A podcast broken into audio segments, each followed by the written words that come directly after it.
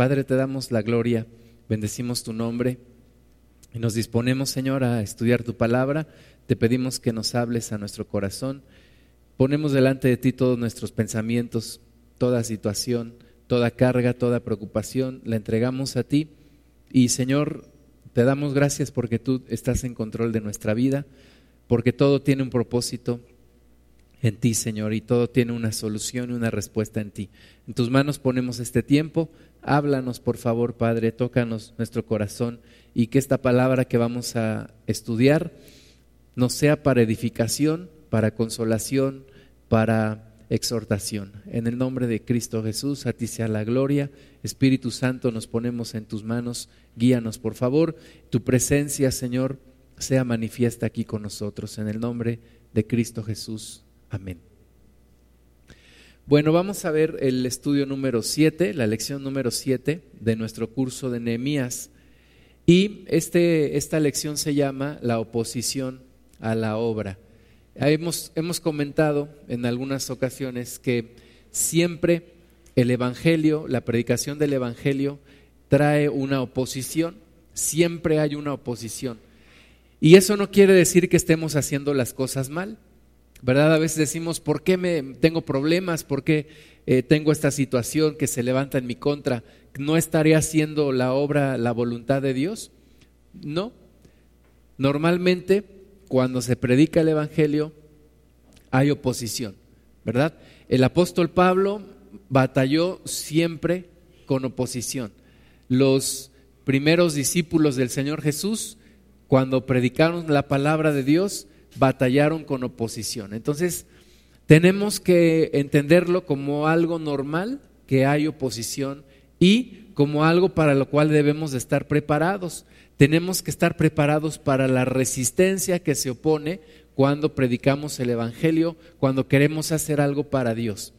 Dices, no, pues me voy a levantar temprano los domingos para ir a la, congregación, llegar desde las diez y media y entonces te salen problemas, te salen compromisos, te sale una, vecina que quiere platicar contigo, etcétera, porque siempre hay resistencia. ¿Qué es lo que debemos de hacer? Con un corazón decidido, ejecutar lo que hemos planeado y no dejarnos retrasar de los planes de Dios, ¿verdad? Tenemos que hacer el propósito de Dios siempre con decisión. Nehemías 4 del 1 al 23 nos narra toda la oposición que vivió Nehemías junto con el pueblo para edificar o para reedificar el muro. Vamos a ver Nehemías 4 del 1 al 23 dice, cuando oyó Zambalat que nosotros edificábamos el muro, se enojó y se enfureció en gran manera e hizo escarnio de los judíos y habló delante de sus hermanos y del ejército de Samaria y dijo, ¿qué hacen estos débiles judíos? ¿Se les permitirá volver a ofrecer sus sacrificios? ¿Acabarán en un día? ¿Resucitarán de los montones del polvo las piedras que fueron quemadas? Y estaba junto a él Tobías Amonita, el cual dijo, lo que ellos edifican, el muro de piedra, si subiere una zorra, lo derribará. Oye, oh Dios nuestro, que somos objeto de su menosprecio, y vuelve el baldón de, ellos sobre su cabeza y entrégalos por despojo en la tierra de su cautiverio. No cubras su iniquidad, ni su pecado sea borrado delante de ti, porque se airaron contra los que edificaban. Edificamos pues el muro y toda la muralla fue terminada hasta la mitad de su altura, porque el pueblo tuvo ánimo para trabajar. Pero aconteció que oyendo Zambalat y Tobías y los árabes, los amonitas y los de Asdod, que los muros de Jerusalén eran reparados porque ya los portillos comenzaban a ser cerrados, se encolerizaron mucho y conspiraron todos a una para venir a atacar a Jerusalén y hacerle daño. Entonces oramos a nuestro Dios y por causa de ellos pusimos guarda contra ellos de día y de noche. Y dijo Judá, las fuerzas de los acarreadores se han debilitado y el escombro es mucho y no podemos edificar el muro. Y nuestros enemigos dijeron, no sepan ni vean hasta que entremos en medio de ellos y los matemos y hagamos cesar la obra. Pero sucedió que cuando venían los judíos que habitaban entre ellos, nos decían hasta diez veces, de todos los lugares de donde volviereis, ellos caerán sobre vosotros. Entonces, por las partes bajas del lugar, detrás del muro y en los sitios abiertos, puse al pueblo por familias, con sus espadas, con sus lanzas y con sus arcos. Después miré y me levanté y dije a los nobles y a los oficiales y al resto del pueblo, no temáis delante de ellos, acordaos del Señor grande y temible y pelead por vuestros hermanos, por vuestros hijos y por vuestras hijas, y por vuestras mujeres y por vuestras casas. Y cuando oyeron nuestros enemigos que lo habíamos entendido y que, y que Dios había desbaratado el consejo de ellos, nos volvimos todos al muro, cada uno a su tarea.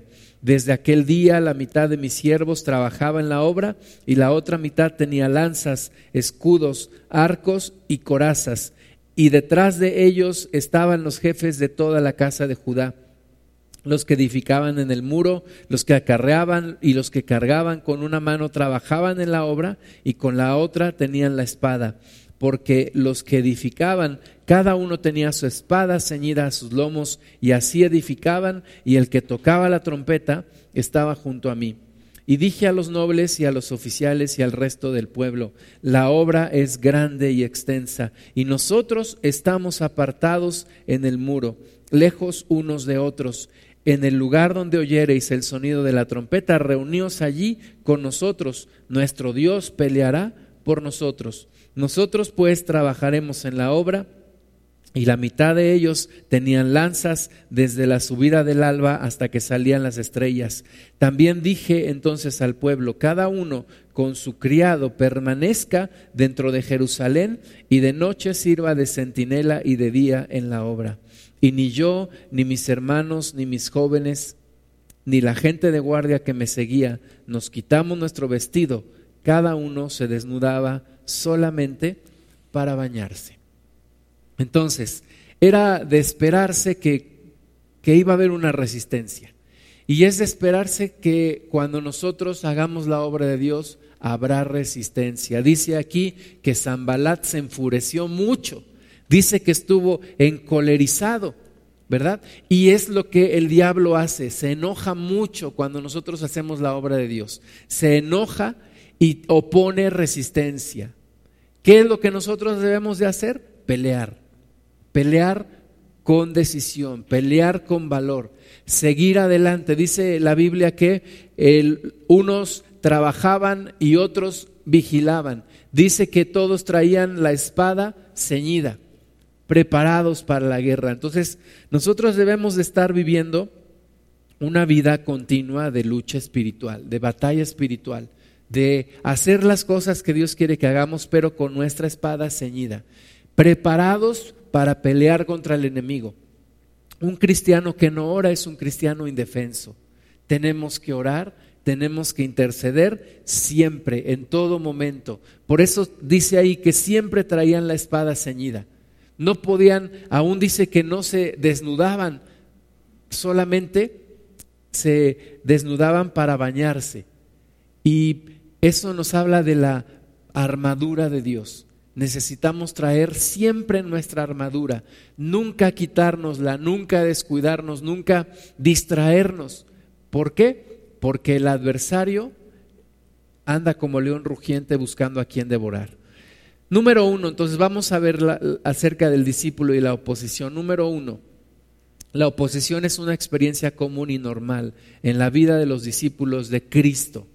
¿Sí? Es algo que debemos esperar. La oposición es algo que debemos esperar. Para lo cual no debemos estar atemorizados, pero sí tenemos que estar preparados, tenemos que estar alertas, tenemos que estar dispuestos a pelear la buena batalla. No hay triunfo sin pelea. No hay triunfo sin tribulación. No hay corona sin cruz. Nuestra fe siempre es una batalla, no un sueño idealista. Siempre habrá oposición. El Señor Jesucristo en Mateo 7 del 24 al 27 dijo, cualquiera que me oye estas palabras y las hace, le compararé a un hombre prudente que edificó su casa sobre la roca.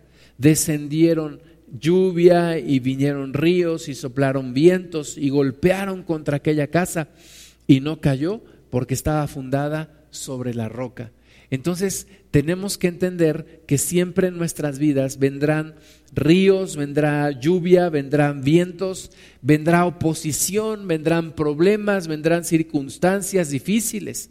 Jesús dijo que aquel que hace su voluntad, que aquel que oye sus palabras y las pone por obra, es como el que edifica una casa sobre la roca.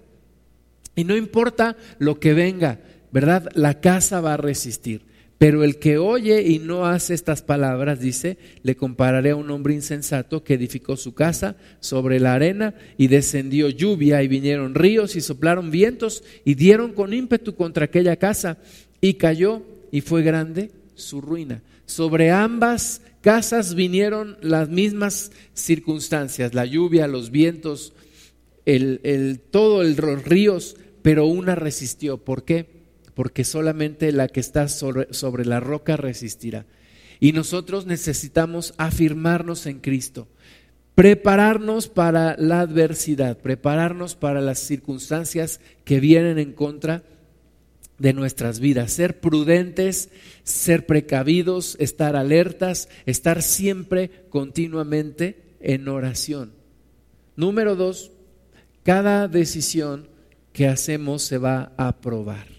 ¿verdad? Todo en nuestra vida es una prueba. Todo en nuestra vida tiene una prueba. Nehemías había decidido dejar su trabajo como copero del rey y había decidido iniciar la reconstrucción de la muralla de Jerusalén. Pero esa decisión iba a tener una prueba. Siempre hay prueba. Nuestra fe es probada, nuestra vida es probada. ¿Cómo es probada? A través de circunstancias adversas, a través de circunstancias difíciles, a través de problemas. ¿Verdad? El apóstol Pedro, primera de Pedro 1, 6 y 7, dice en lo cual vosotros os alegráis, aunque ahora por un poco de tiempo, si es necesario, tengáis que ser afligidos en diversas pruebas, para que sometida a prueba vuestra fe, más preciosa que el oro, el cual, aunque perecedero, se prueba con fuego, es hallada en alabanza, gloria y honra cuando sea manifestado Jesucristo. Entonces nuestra fe va a ser probada siempre. Tenemos que estar conscientes de ello. Seguir a Cristo tiene un precio. Seguir a Cristo implica una prueba. La Biblia dice que el Señor Jesús bautiza con Espíritu Santo y fuego. Y algunos piensan que ese fuego son las pruebas. Nuestra vida va a ser probada continuamente. Tenemos que estar preparados para ello, tenemos que estar preparados para la batalla, tenemos que estar listos para entrar en batalla. Siempre vamos de, de, menos a más, porque la Biblia dice que la, que la vida del justo es como la luz de la aurora que va en aumento hasta que el día es perfecto. Y nuestra vida así va de menos a más, vamos ganando más y más y más y las pruebas van a ser del mismo tamaño. Y vamos a, a tener que enfrentar situaciones complicadas, difíciles, pero vamos a ver victoria, siempre. Dios no nos promete un camino fácil, lo que nos promete es victoria en todo. Dice el apóstol Pablo, en todas estas cosas somos más que vencedores por aquel que nos amó. Entonces hay que estar dispuestos a pelear, a luchar, a enfrentar las pruebas, porque nuestra fe tiene que ser probada. ¿Cómo va a crecer nuestra fe? A través de pruebas, a través de circunstancias adversas. Es la forma en la que nuestra fe será fortalecida. ¿Verdad? Un deportista que ejercita su cuerpo, cómo ejercita su cuerpo una persona que hace pesas, cada vez le pone mayor peso. ¿Para qué? Para que vaya ejercitando más su músculo y va, va demandando más de él. ¿Cómo nosotros vamos a ejercitar nuestra fe? a través de pruebas, a través de situaciones que vamos a enfrentar, pero que vamos a vencer. Zambalat, ese hombre que aparece ahí, es un tipo del diablo, es decir, es, es un, una representación o una, un, un símbolo de lo que hace el diablo en nuestras vidas, ¿verdad? El diablo se enoja, el, el demonio se enoja contra nosotros. Zambalat había sido gobernador de toda esa área por mucho tiempo y había gobernado toda esa región. Y cuando ve que Jerusalén empieza a levantar sus muros, se siente amenazado en su gobierno. De la misma forma, el diablo se siente amenazado cuando tú empiezas a orar, cuando tú empiezas a leer la Biblia, ¿verdad? El demonio no dice, ah, qué, qué bueno, Christopher ya está leyendo la Biblia, qué bueno, qué padre. No, el diablo ¿qué hace? Se enoja. Se enoja y va a poner todos los medios para que no leas la Biblia, para que no conozcas el propósito de Dios. Y te va a poner distracciones y te va a mandar problemas y te va a poner situaciones. ¿Por qué? Porque ve amenazada su autoridad y su poder. Siempre que hay una decisión que nosotros digamos, voy a seguir a Cristo, tiene que haber una decisión firme. ¿Por qué? Porque va a haber pruebas. Cuando una persona dice, voy a servir al Señor Jesús, va a haber pruebas. No va a ser fácil. Cuando una persona dice, me voy a bautizar, no va a ser sencillo, va a haber pruebas. Tenemos que estar conscientes de eso, porque si no, de repente nos agarran las, las circunstancias y, nos descontrolamos y nos desanimamos y decimos, pues yo mejor ya no, ya no voy a hacer lo que quería hacer. Yo quería servir al Señor, pero no pensé que fuera tan difícil. Todo tiene un precio en esta vida y seguir a Cristo tiene un precio. Y cuando nos constituimos amigos de Dios, nos constituimos también enemigos del diablo. En automático inmediatamente, cuando tú decides, yo voy a seguir a Cristo, te constituyes en enemigo del diablo. Y tienes que estar consciente de eso. Nuestras vidas, nuestras vidas son una batalla permanente, una lucha espiritual permanente. Entonces, no podemos estar nosotros en una tibieza, en una eh, intimidación, no podemos ser cobardes. Tenemos que ser valientes, tenemos que decir, sí, el diablo lo tengo como adversario, pero Cristo está conmigo. Y si Cristo es conmigo, ¿quién contra mí? Y entrarle a la batalla espiritual. Entonces, Nehemías no, no dijo, ay, Zambalat ya se enojó, pues ya vamos a dejar de hacer el muro porque Zambalat está molesto. No, Nehemías dijo, pues no importa, Zambalat podrá decir lo que quiera, pero Dios está con nosotros y vamos a seguir adelante. Tiene que haber una decisión en nuestras vidas y es algo que desafortunadamente a veces no se encuentra en los hermanos, una decisión, una decisión firme. A veces a, los primeros problemas nos desanimamos, pues ya no voy a ir a la iglesia, pues ya no voy a seguir a Cristo pues ya no voy a servirle al Señor. ¿No? Tenemos que pagar el precio. Tenemos que pelear la batalla espiritual. Ahora, el enemigo tiene diferentes tácticas y tenemos que conocerlas. Pablo dijo en 2 de Corintios 2:11, para que Satanás no gane ventaja alguna sobre nosotros, pues no ignoramos sus maquinaciones. ¿verdad? No tenemos que ignorar sus maquinaciones para que el diablo no gane ventaja sobre nosotros. Tenemos que saber qué estrategias utiliza. Y vamos a ver algunas que utiliza aquí y que utilizó Zambalat. Primero, un constante menosprecio y burla, ¿verdad? Normalmente, y ahí están las, las citas, allí desde capítulo 2, verso 19, capítulo 4, versículos 1, 2, 3, 11 y 12, en donde él hacía escarnio. ¿Qué, qué, significa hacer escarnio? Significa burlarse repitiendo insultos. El enemigo está menospreciándonos. Cuando escuchas una voz que te dice, no vas a poder, eres un debilucho, eres un tonto, eres un inútil, ¿verdad? Es el diablo menguando, diciéndonos que no podemos, eres un ignorante, eres un débil, eres un etcétera, etcétera. Todo lo que el, el diablo te ha dicho, tienes que identificarlo para hacerlo a un lado de tu vida. Porque no, no es, tú no eres lo que el diablo dice que eres, tú eres lo que Dios dice que eres. Y eres hecho a la imagen y semejanza de Dios.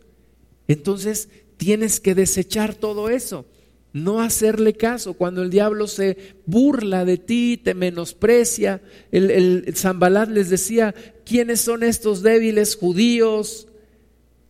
Tú no puedes hacerlo, te dice el diablo, tú no puedes, tú nunca podrás, nunca pasarás de allí, y, siempre está echándonos esa tierra sobre nosotros.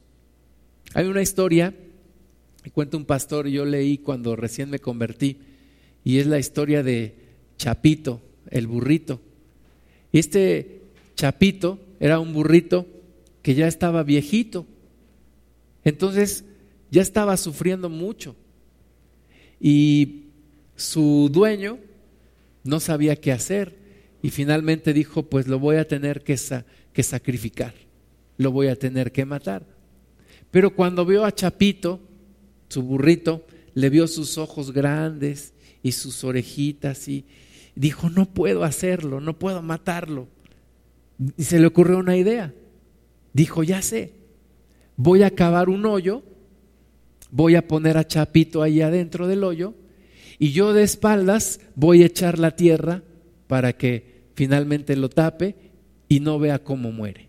Entonces lo hizo así, cavó el hoyo, puso, el montón de tierra ahí enfrente de él y metió al burrito en el hoyo y de espaldas agarró su pala y le iba echando la tierra tapando al burrito.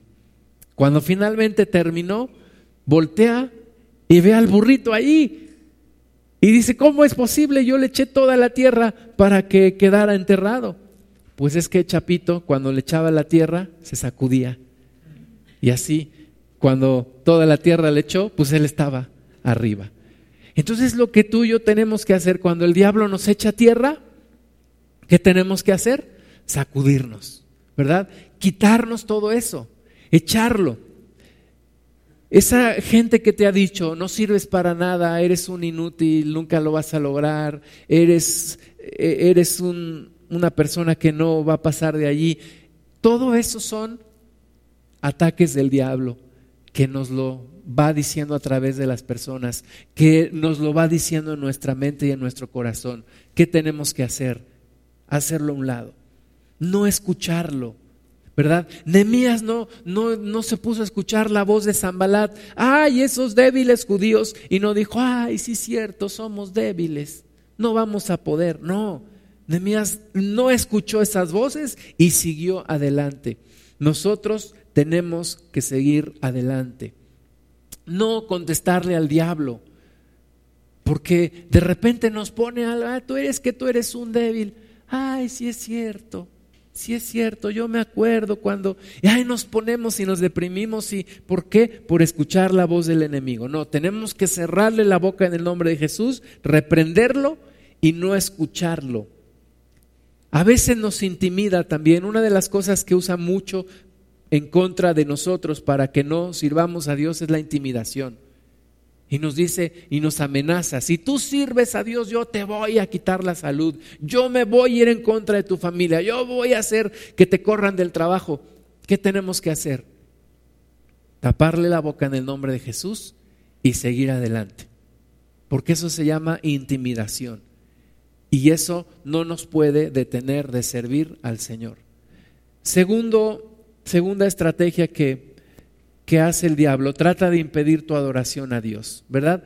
Zambalat dijo, ¿se les permitirá volver a ofrecer sus sacrificios a los judíos? Y dice Nehemías 4:2, habló delante de sus hermanos y del ejército de Samaria y dijo, ¿qué hacen estos débiles judíos? ¿Se les permitirá volver a sus sacrificios? ¿Acabarán en un día? ¿Resucitarán de los montones del polvo las piedras que fueron quemadas? No quería que volvieran a adorar a Dios. El diablo no quiere que a nosotros adoremos a Dios. Al diablo le gusta que lo adoremos a Él. Y mucho tiempo lo adoramos a Él. Hicimos su voluntad, ¿verdad? Pero ya no más, en el nombre de Jesús. Nosotros vamos a adorar a Cristo. Nosotros vamos a adorar a nuestro Dios. Ya no lo vamos a adorar a Él. No vamos a adorar al Dios del dinero, no vamos a adorar al Dios del ego, no vamos a adorar al Dios del sexo, vamos a adorar a Cristo, solamente a Cristo. Entonces el enemigo va a poner cuanta cosa pueda para que no adores a Dios, para que no ores, para que no leas la Biblia, para que no le adores, para que no le sirvas. Tienes que estar decidido para quitar todos esos obstáculos. De repente, algún hermano que viene me dice, ¿qué pasó? ¿Por qué no viniste el domingo? No, pues es que me llegaron unas visitas en mi casa. No, pues es que me dio flojera venir. No, pues es que ya no pude porque no tenía gas y etcétera, etcétera, etcétera. ¿Qué son esas cosas? Pues son obstáculos que el diablo nos manda. El otro día, hace, hace 15 días, nos, quedamos sin agua, porque sin darme cuenta apagué el, switch de la bomba y no subió el agua. Y no me había dado cuenta y dije, se, se habrá echado a perder la bomba, ¿qué pasó? No me había bañado. Dije, pues ni modo, me voy a la iglesia sin bañarme y hay que me aguanten los hermanos, ¿verdad? Pero yo no puedo faltar a la congregación, no puedo dejar de ir. Dije, si este es un obstáculo del diablo o fue una torpeza mía, no importa, yo no puedo faltar a la congregación. No me puede agarrar la medida el diablo. Entonces, el enemigo va a tratar de desviarte para que no le adores. Tú tienes que estar decidido, seguir adelante, seguir a Cristo. Número tres, el diablo pone en duda tu habilidad para terminar el trabajo. Preguntó, ¿acabarán en un día? Preguntó Zambalat. ¿Y sí, y sí acabarán? Y el diablo viene y te dice, ¿y sí, y sí podrás tú seguir adelante en Cristo? ¿Y tú crees que, que siendo tan debilucho vas a poder servir al Señor? ¿Y tú crees que vas a poder terminar la obra para Dios? ¿Verdad? El enemigo busca desanimarte para que no sigas adelante. El enemigo busca por mil caminos la forma de desanimarte, de meterte duda, de meterte intriga. No vas a poder, no lo vas a lograr, ¿verdad? Y a veces no nos damos cuenta que es la voz del diablo. Pensamos que es nuestra mente, no, es el demonio que nos está metiendo ideas, que nos está metiendo pensamientos. ¿Acabarán en un día? ¿Podrán hacer la obra de Dios? ¿Verdad? El enemigo te dirá que tu trabajo, que el trabajo está más allá de tus fuerzas. Dijo, resucitarán de los montones del polvo las piedras que fueron quemadas. Tendrán el material que que necesitan. Y a veces nos mete la duda y entonces decimos, híjole, yo creo que mejor no. Yo creo que mejor no me animo. Yo creo que mejor no me animo para servir al Señor. Yo creo que mejor me regreso. Yo creo que mejor me quedo a donde yo estoy. Nos mete la duda. Y si, si Dios nos mostrara todo lo que Él quiere que hagamos para Él, nos daría miedo. Pero el Señor nos va mostrando el tramito que necesitamos conocer. Y ese tramito hay que, hay que avanzarlo, y hay que avanzarlo, y hay que seguir, y hay que seguir sin tener miedo. El enemigo se burlará del trabajo que has hecho. Nehemías 4:3 dice, estaba junto a él Tobías Amonita, el cual dijo, lo que ellos edifican del muro de piedra, si subiere una zorra, lo derribará. El enemigo va a decir, no, lo que estás haciendo no sirve para nada. No, en lo que estás haciendo en un momento se va a caer, ¿verdad? ¿Cuántas veces he tenido pensamientos, sobre todo cuando ya no vienen los hermanos o ya se fueron algunos, ya no van a venir y el diablo manda ideas y dice, lo que estás haciendo no va a servir de nada. Lo que estás haciendo se va a acabar pronto. ¿Verdad? Pero no, es de Dios y Dios lo va a sustentar y Dios lo va a cuidar. Y si la obra que estamos haciendo es la obra de Dios, Dios mismo la va a cuidar, Dios mismo la va a sostener, la va a hacer crecer de nuevo. Nehemías contestó y le dijo, oye, oh Dios nuestro, que somos objeto de su menosprecio. Y vuelve el baldón de ellos sobre su cabeza y entrégalos por despojo en la tierra de su cautiverio. No cubras su iniquidad, ni su pecado sea borrado delante de ti, porque se airaron contra los que edificaban. Hermanos, todos sabemos que las cosas cuestan trabajo. ¿Sí o no? ¿O a alguien le ha sido muy fácil hacer un negocio o conseguir un trabajo o mantenerse en un trabajo? No, ¿verdad? Es difícil. Y la obra de Dios requiere de toda nuestra decisión. Porque el diablo nos manda distracciones, problemas, circunstancias, y nosotros debemos decidirnos seguir adelante, seguir en el Señor no menguar, no desanimarnos, seguir adelante. Vamos a ver aquí las razones para el desánimo. El desánimo es el instrumento más utilizado por el demonio para quitarnos de hacer la obra de Dios. El desánimo. El desánimo, ¿por qué? ¿Por qué el desánimo? Porque cuando estás desanimado dices, no, ya no tiene caso, ya no lo voy a hacer ya no voy a ir a congregarme, ya no voy a servir al Señor, ya no le voy a predicar a esa persona, ya no voy a orar por tal familia. Nos desanimamos y entonces dejamos de hacer la obra de Dios. El diablo busca desanimarnos. Una de las cosas que más ataca, por ejemplo, a los pastores es el desánimo. El desánimo. Y nosotros tenemos que aprender a vencer el desánimo. Cuando tenemos una falta de fuerza, hay desánimo. Nehemías 4:10 dice, y dijo Judá, las fuerzas de los acarreadores se han debilitado y el escombro es mucho y no podemos edificar el muro, ¿verdad? De repente se les hizo como que era mucho lo que tenían que hacer, era mucho el escombro, los acarreadores ya están cansados y dijeron, ya no podemos edificar el muro. La depresión y el desánimo vienen a nuestras vidas cuando estamos cansados. Por eso es bien importante descansar. Es bien importante renovar sus fuerzas. Es importante el descanso espiritual que obtenemos en la oración, en la adoración a Dios. Y es importante también el descanso físico. Porque una persona muy cansada es una persona que fácilmente puede ser desanimada.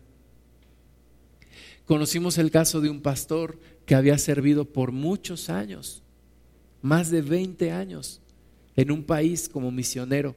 Edificaron una obra, edificaron una congregación y con más de 20 años de casados, un día este hombre, este pastor, buscó a una novia de su juventud y terminó divorciándose y yéndose con esta mujer y dejando la obra del ministerio. Y cuando una persona que lo conoce muy bien decía, ¿por qué sucedió esto? Era una persona firme en el Señor, era una persona que se veía que servía de todo su corazón, con más de 20 años de casado, ¿Cómo es posible que le pasó todo esto? Y una de las, y una de las cosas que decía esta persona es el cansancio, el agotamiento. Se agotó. Se agotó de tal forma que, que el diablo lo tocó en, una, en un momento de cansancio, de agotamiento, y fue fácil sacarlo del ministerio y de su familia. Entonces, cuidado con, con el cansancio, cuidado con el agotamiento. El, demonio nos pone mil y una actividades, ¿verdad? Y tienes que hacerlo todo y tienes que estar aquí, tienes que estar allá y tienes que multiplicarte y a ver cómo le haces. Y no solamente es el cansancio físico, sino también el cansancio emocional de estar pensando, de las preocupaciones. Y si es mucho lo que traes en tu, en tu vida, pues tienes que, tienes que dejar algunas cosas porque no puedes dejar de descansar. Tiene que haber descanso. Segunda situación que nos trae desánimo cuando hay falta de visión. Cuando ya nos olvidamos de cuál es la visión. Ellos dijeron, el escombro es mucho, ya no vamos a poder. Les faltó recordar la visión. Oye, cuando tú recuerdas que vas a, estás trabajando para tener un muro que va a rodear Jerusalén y aunque estás en la mitad del proceso, nunca dejas de ver el futuro. ¿Cómo va a ser todo eso cuando termines? Eso te motiva mucho. El poder tener la visión, el poder abrazarte a la visión, el poder decir, voy a sacar adelante a mis hijos. ¿Por qué? Porque el día de mañana van a, van a ser varones y mujeres de Dios. Y los puedes visualizar. Voy a terminar, voy a seguir adelante mi carrera, voy a ser fiel en mi matrimonio. ¿Por qué? Porque el día de mañana quiero, quiero ser una persona mayor y quiero estar con mi esposa. ¿Verdad? Quiero seguir adelante. ¿Por qué? Porque veo que va a haber muchos que se van a convertir a Cristo. Entonces tienes que tener la visión. Una persona sin visión es una persona que perece. Entonces tienes que continuar adelante con esa visión, teniendo esa visión y abrazando esa visión. Cuando tenemos falta de confianza, también nos desanimamos. Dijeron ellos, no podemos edificar el muro. Y nuestra confianza no debe de estar en nosotros. Nuestra confianza debe de estar en quién? En Cristo, ¿verdad? Nuestra confianza debe de estar en Dios. Oye, sí, el trabajo es mucho, pero Dios está con nosotros. Y lo vamos a lograr. No nos desanimemos. Y también cuando tenemos contacto con gente negativa.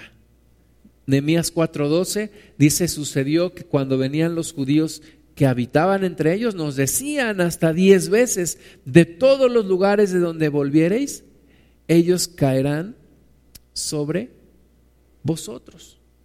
¿Sí? Cuando nos juntamos con gente que nos está diciendo siempre, eso no se puede, eso nunca lo vas a lograr, tú no puedes, ¿verdad? Gente negativa que siempre le encuentra un problema a cada solución. Es que eso no se puede, es que eso tampoco, es que eso y nunca lo hemos logrado y nunca lo vamos a lograr hacer. No te juntes con ese tipo de gente. Júntate con gente de fe con gente que dice, sí, sí se puede hacer. En Cristo haremos grandes proezas.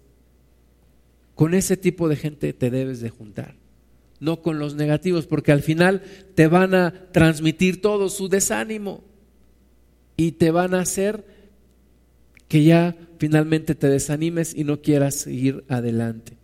Entonces, cuidado con quien te juntas, cuidado con quien andas, cuidado a quien escuchas porque te puede traer desánimo. Ahora, tenemos que tratar con el desánimo. Primero, unirnos con quienes tienen fe y compromiso. Unirnos, la unidad es importante. A veces las reuniones de los martes, ¿verdad? Que eh, llegamos aquí, a veces yo llego cansado del trabajo y, o llego a la oración y siempre salgo con nuevas fuerzas. Siempre. ¿Por qué? Porque el congregarme con, con los demás, el buscar al Señor juntos, me renueva las fuerzas, me anima. Entonces, unirnos con los que tienen fe y compromiso, unirnos con aquellos que de la misma forma están buscando al Señor. Es importante la unidad, no aislarnos, sino estar unidos, congregarnos, animarnos unos a otros. Tenemos que poner nuestra atención en Dios, no en las circunstancias. Muchas veces le hablamos a Dios de nuestras circunstancias, de nuestros problemas. Y hay un dicho por ahí que dice, sí, háblale a Dios de tus problemas, pero también a tus problemas háblale de tu Dios. ¿Verdad? Porque tienes un Dios grande. Entonces, pon tu atención no en tus problemas, pon tu atención en Dios. Dice Hebreos, puestos los ojos en Jesús, no en los problemas.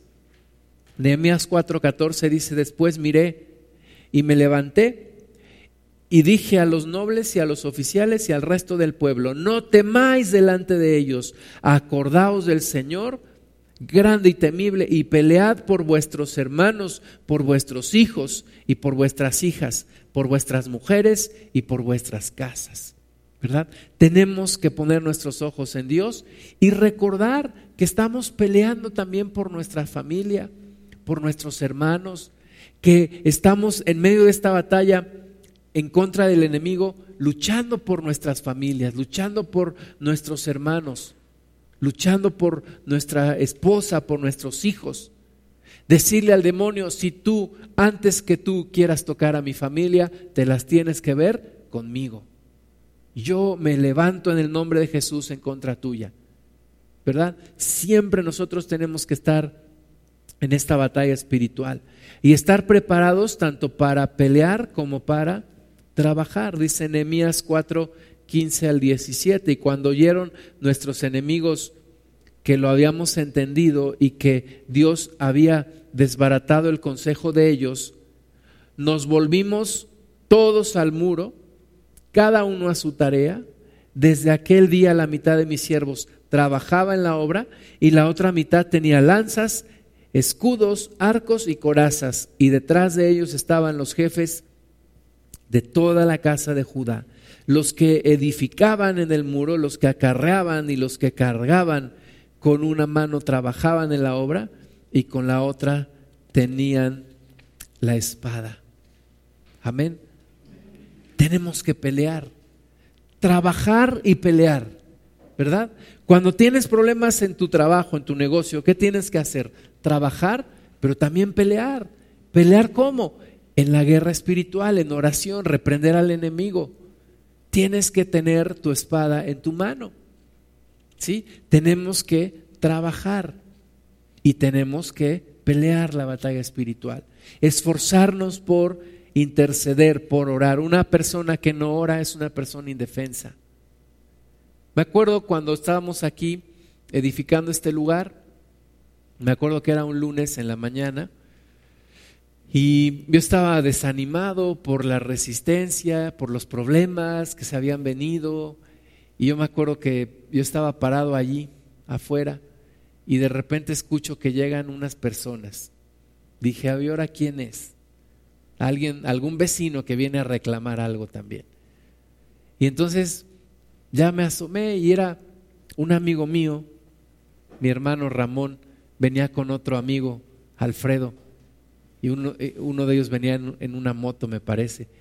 Y entonces vinieron y me empezaron a animar. Me dijeron, ah, es ese Zambalat que se levanta y opone resistencia. Pero vamos a seguir en el nombre de Jesús. Y me acuerdo que estuvimos ahí, hicimos una oración. Y cómo me animé cuando oraron por mí. Y seguimos adelante.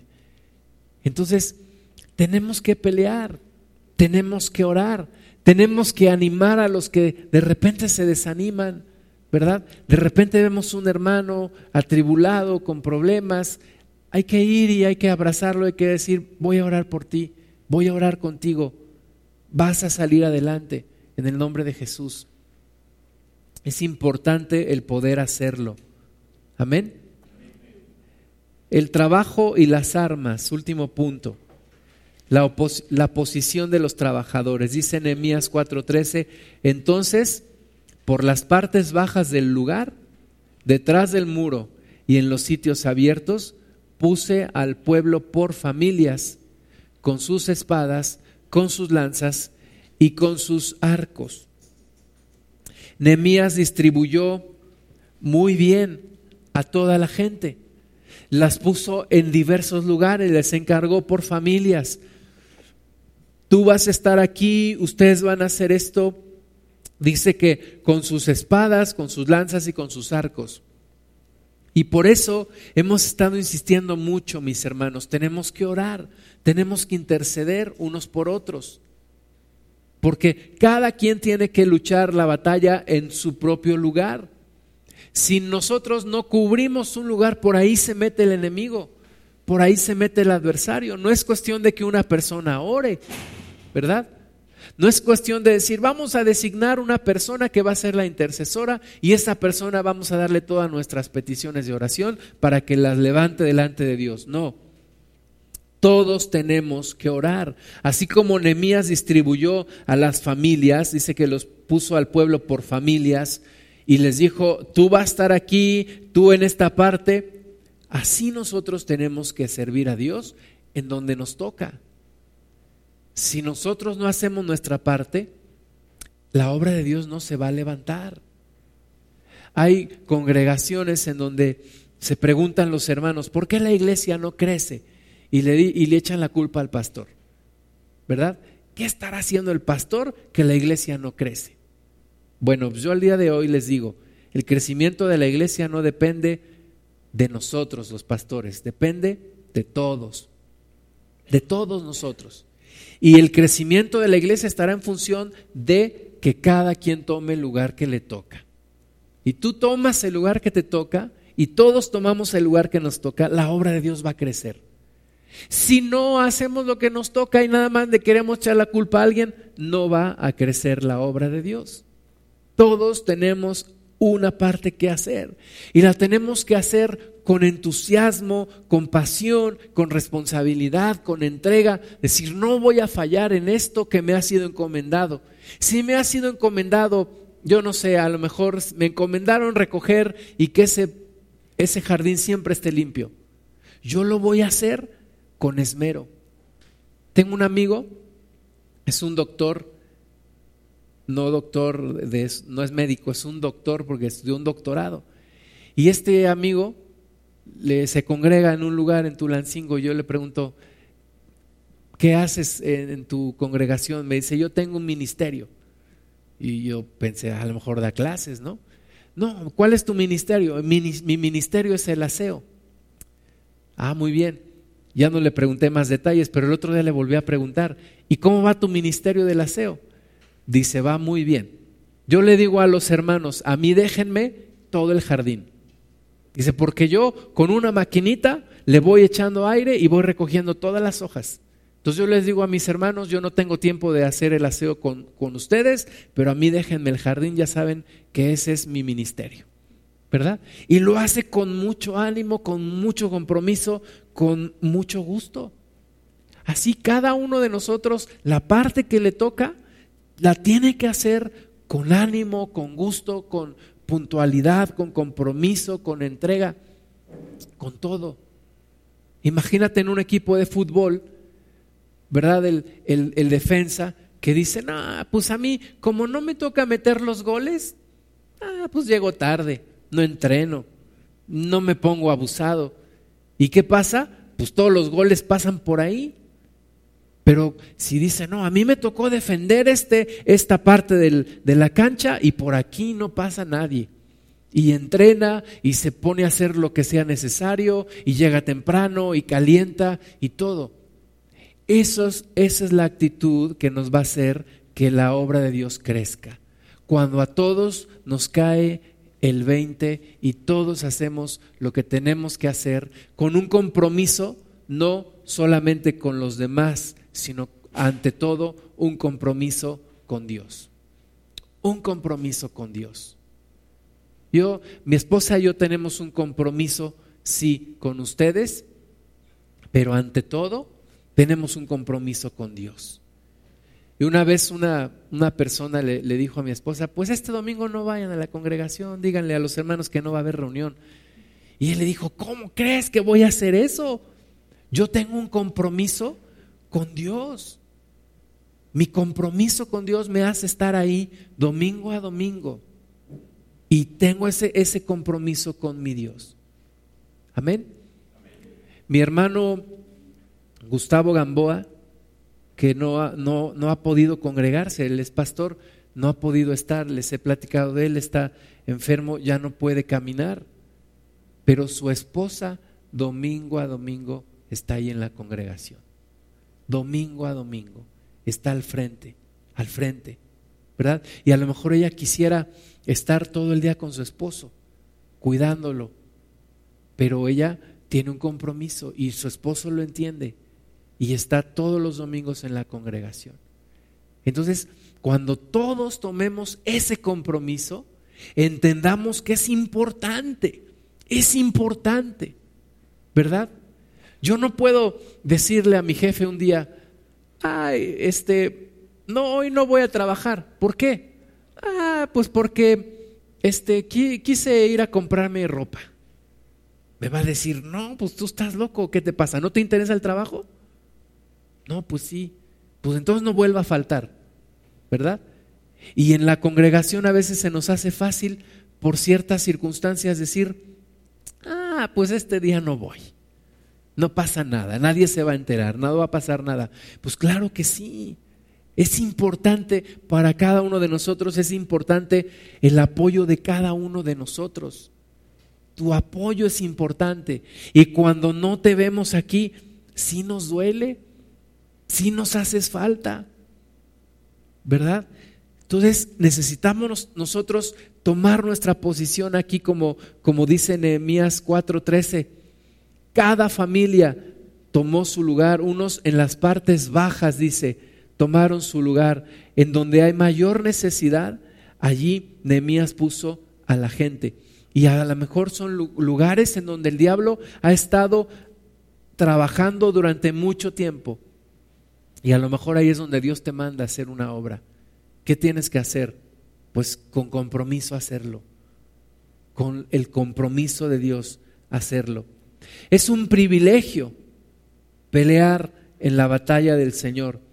Dice Nehemías 4:14, después miré y me levanté y dije a los nobles y a los oficiales y al resto del pueblo, no temáis delante de ellos, acordaos del Señor grande y temible, y pelead por vuestros hermanos, por vuestros hijos, por vuestras hijas, por vuestras mujeres y por vuestras casas. Es un privilegio, hermanos, pelear la buena batalla. Es una bendición participar en la obra de Dios. En una ocasión donde estábamos pasando por mucho estrés en el trabajo en donde yo estaba, platiqué con un amigo y, le digo, ¿cómo estás? Me dice, estoy súper estresado. Mm, no estamos alcanzando las metas, hay personas que nos están echando mala onda, este, mi jefe me está presionando mucho. Me dijo, pero yo soy capaz de esto y demás por mi familia, por mi esposa y por mis hijos. Entonces es un privilegio luchar la buena batalla, pelear en la batalla del Señor. Nehemías les dijo, acuérdense de sus hijas, de sus hijos, de sus esposas, luchen la buena batalla. Es un privilegio. Y los animó Nehemías 4:15 cuando ellos oyeron nuestros enemigos, perdón, y cuando oyeron nuestros enemigos que lo habíamos entendido y que Dios había desbaratado el consejo de ellos, nos volvimos todos al muro, cada uno a su tarea cada uno a su tarea. Nos regresamos al muro animados, contentos, porque Dios también nos anima, nos fortalece, nos dice, yo estoy contigo, no te desanimes, no te, no te canses, no desmayes, sigue adelante. Y dice aquí que todos regresaron, cada uno a la parte que le tocaba, a su tarea. Y finalmente lograron, lograron terminar la obra. Nehemías 4 del 16 al 18 dice, desde aquel día la mitad de mis siervos trabajaron en la obra y la otra mitad tenía lanzas, escudos, arcos y corazas y, y detrás de ellos estaban los jefes de toda la casa de Judá, los que edificaban en el muro y los que cargaban con una mano trabajaban en la obra y, y en la otra tenían la espada, porque los que edificaban cada uno tenía su espada ceñida a sus lomos y así edificaban y el que tocaba la trompeta estaba junto a mí. Entonces, yo tengo que llevar en una, en una mano mi herramienta para trabajar y en la otra mano mi espada. Tengo que pelear la buena batalla. Tengo que trabajar en la reconstrucción de la obra de Dios. Pero también tengo que aprender a pelear contra el enemigo. Tengo que ser fiero contra el enemigo. ¿Verdad? Con mis hermanos tengo que ser amable, tengo que ser tolerante, pero con el enemigo tengo que ser feroz, tengo que ser decidido, tengo que ser agresivo. Amén. Entonces necesitamos nosotros pelear esta buena batalla del Señor. Te damos gracias, Padre, en el nombre de Jesús. Señor, habla nuestro corazón, por favor. Despierta a los valientes, como dice tu palabra. Despiértanos, Señor, para poder seguir adelante. Habla nuestras vidas, Padre. No nos dejes en la comodidad. Muévenos para entregarte más de nosotros, para hacer más para ti, Señor. Muévenos, Padre. Despiértanos, Señor. Despierta, Padre, este grupo con responsabilidad, con compromiso, con pasión por tu obra, pero sobre todo pasión por ti, Señor. Y que cuando venga la oposición, la resistencia, estemos decididos a pelear la buena batalla, a echar fuera a nuestro adversario el diablo en el nombre de Jesús y a seguir adelante. Señor, ayúdanos en medio de las pruebas que ahora estamos enfrentando y que el diablo no gane ventaja contra nosotros, pues no desconocemos sus maquinaciones. Te damos toda la gloria, Padre Santo, en el nombre de Jesús. Amén. Bueno, unos